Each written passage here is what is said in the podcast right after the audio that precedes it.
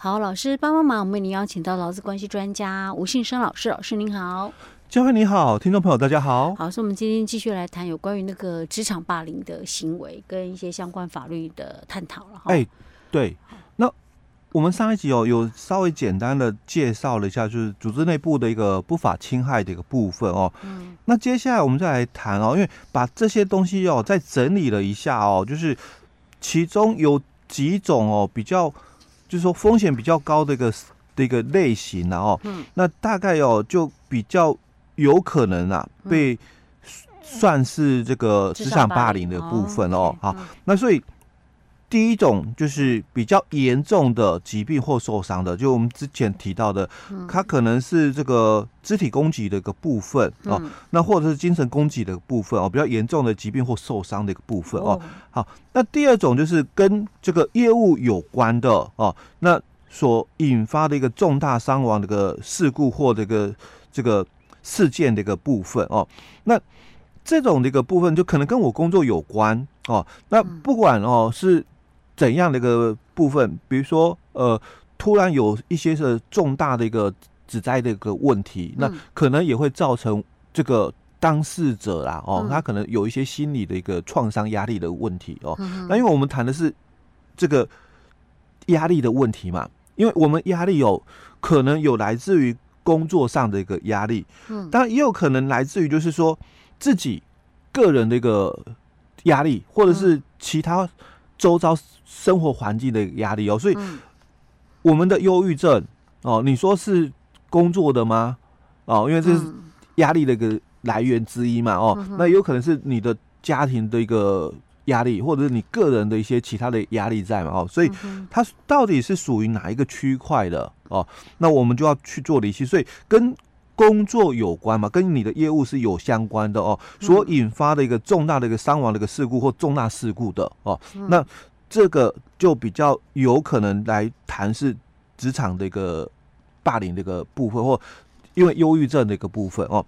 好，那第三个哦，就提到是造。成会对公司经营产生影响等重大工作的一个疏失的，因为我我的工作哦没有把它处理好，嗯，所以造成哦可能客户哦对公司的一些误解嘛，嗯，所以当然就会对公司的一个经营产生一些的一个影响，嗯，哦，所以我很内疚，内疚，然后就可能会引起忧郁症，哎，对。的这些精神相关的精神疾病啊，哦，那。第四种哦，就是被无理的要求离职。嗯，哦，那在上一集我们就提到了嘛。嗯，有些哦的一个做法上就是过要求过低，嗯，或者是在职场的一个部分孤立他，嗯，所以让他嘛就是自动离职了。嗯，哦，所以被无理的要求离职的一个部分哦。好，那第五种哦就是。受到来自上司的哦一些身体啦或精神攻击等职权的一个骚扰哦，那这个主要是讲先讲的哦，是第五种是先讲主管的一个部分哦，那第六种哦就谈到是来自同事的，因为在职场的一个霸凌的一个部分哦，当然有可能是来自主管的啊，当然也有可能来自是同事同仁之间的哦，所以。同仁的部分哦，也是有可能会有的一个暴力行为哦，或者是严重的一个霸凌，或者是让他哦产生这个刻意的一个厌烦、生气的一个骚扰的一个情形哦。那这些哦都有可能是我们讲的这个压力的一个来源哦。所以第一个部分哦，就是先谈，就是说有没有这个比较强的一个潜在的一个风险的一个来源哦。那就是刚刚我们有提到了哦几个。这个压力的一个来源的一个部分哦，那接着第二个判断的一个基础哦，就是医师的一个专业判断啊。那我们对于这一段的一个医师的一个专业的一个判断的部分哦，基本上简单这个认定了哦，就是你必须在精神科的一个门诊的一个部分哦，那你有就诊大概六个月以上哦，那也有哦，就是看诊。哦，至少要六次以上哦，这样的一个最基本的一个门槛证明哦。那当然之后哦，由医师还有做专业的评估判断哦。那这个就医师专业的部分哦，所以我们节目我们就不谈了哦。他有没有可能严重到他后来连就医都不想去就医？基本上如果没有就医的话哦，很难讲，就是说是跟工作有关的，嗯，忧郁症哦，因为你你一定要就是我们刚刚讲就是两个判断基础，因为在我们的这个忧郁症到底是不是精那个。精神来压力来源哦，是不是来自于工作的一个部分哦？嗯、那两个判断基础，因为我我们提到就是说，劳动部它所公布的一个这个参考指引哦，就是工作相关心理压力所引起的这个精神疾病的一个这个参考的一个指引哦，它强调了两个判断的一个基础。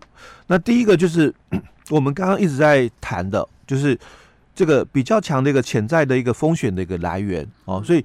你有没有这些的一个情况哦？不法的一个这个行为的一个部分哦。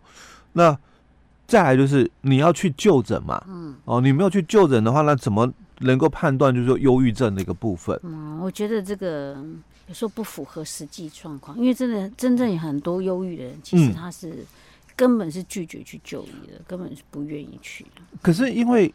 刚刚我们也讲了哦，整个压力的来源哦，可能会有三大区块嘛。当然，第一个有可能是职场的压力啊，第二个有可能是来自你个人的一个压力的问题哦，第三个嘛，周遭环境哦。所以压力的来源其实蛮多面向的哦。那你要讲说是跟工作有关的哦，那你你必须要有相关的证明文件哦。所以。当然，第一个我们刚刚已经提到一部分哦，就是职场内部的一个不法侵害的一个一些的概念的部分哦。但是除了这些以外哦，你还有一个就是说这个专业医师的判断哦，所以他提出的就是说你至少要就诊六次啦，嗯哦，而且哦要有看诊哦，长达的就是六个月以上哦。那这样的一个初步的一个门槛，嗯，然后再由医师。哦，做出判断，专业的一个判断，他才有可如果有这样符合这样条件，他才有可能认定你是职场霸凌，然后有可能是认定是职业病。对对。哦，因为这个是他一个判断，因为你你可能后面你要申请这个劳保的一个起付嘛，哦，所以你说你这个忧郁症哦是跟工作有关的吗？哦，那劳保局他很难，就是说哎，就用我们这样的一个申请嘛，然后要写一些这个。事由嘛，哦，嗯、那所以你自己写说，对我就是因为工厂的工作上的一个压力哦，嗯、那所以造成我这个忧郁症，嗯，哦，所以。这个劳保局应该很难接受这样的说辞。嗯，表面上我们可以理解，但是就是实际上感觉上比较不符合。因为我要是能够这样想说，我要去申请劳保那样，然后我还要得要先有那个看诊记录，我想那大概也不是很忧郁的忧郁。老师，你懂我的意思吗？我，我还能够这样去算计，说我要去看六个月以上的诊，我要有六次以上的记录，大概也真的没有到那么忧郁。我说，真正忧郁的人根本没有办法去考量这些事情。食物的问题，对，刚刚佳慧讲的是食物的问题，就他其实他不会觉得他自己有病，嗯，呃，所以他也不会就是说自己去主动就医啦。我们讲实话，可能真的有些人呐，哦，他会是这样的自我认为啦，哦，那可能就是家属哦，可能带他发现有异状嘛，哦，那带他去就医。当然，有的人是可以被。劝说去就医的哦，但有些人觉得我为什么要去看这个精神科？有些一看到精神科，他就有对啊，很大的一个敌对的一个部分，抗拒的。对，有他有可能是其实不自觉的，嗯，所以我就说会考虑到这个的人呢，他可能没有真的那么忧郁。OK，老师，我们继续。OK，哎，那我们接着来谈，就是说，那雇主因为。